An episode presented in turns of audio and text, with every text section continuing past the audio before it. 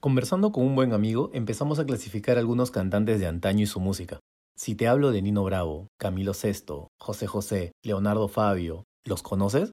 A su música la llamo vieja pero bonita. Y no digo que ahora no haya, pero es bastante escasa.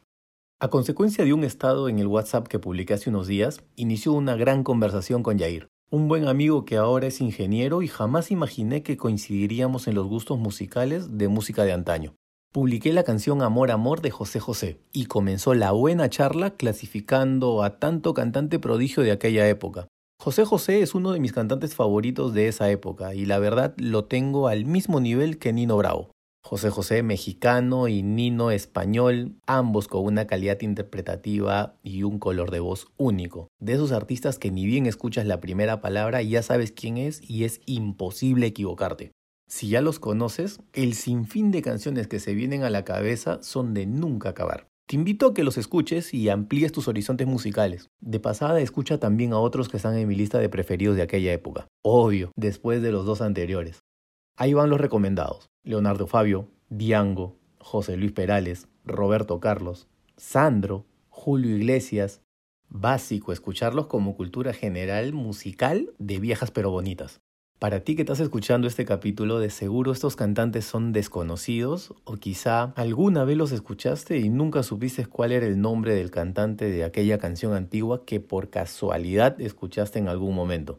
Ahora, avanzando un poco en el tiempo, para mí un prodigio que sigue vigente como cantante es Luis Miguel.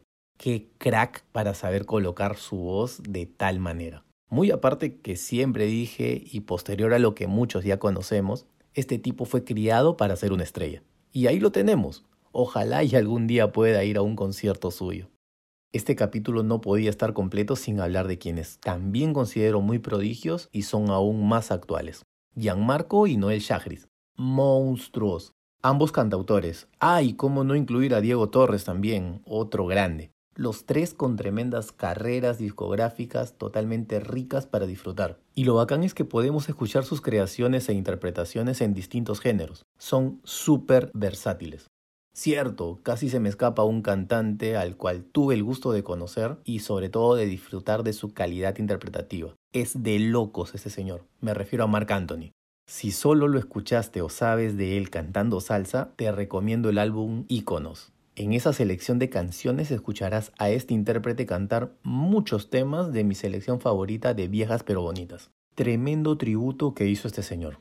Dale, escuchar a estos cantantes y su calidad interpretativa es muy interesante. Nada pierdes indagando un poco en el YouTube o en Spotify. Si bien es cierto, en las viejas pero bonitas el género es algo lento, pero a medida que avanzamos en el tiempo encontrarás novedades. De seguro se me está escapando por ahí algún cantante muy bueno y será motivo para otro capítulo como bonus track. La idea es darte alternativas para nutrir tu carta musical, siempre que estés abierto a sumar canciones y sobre todo a disfrutar de la música.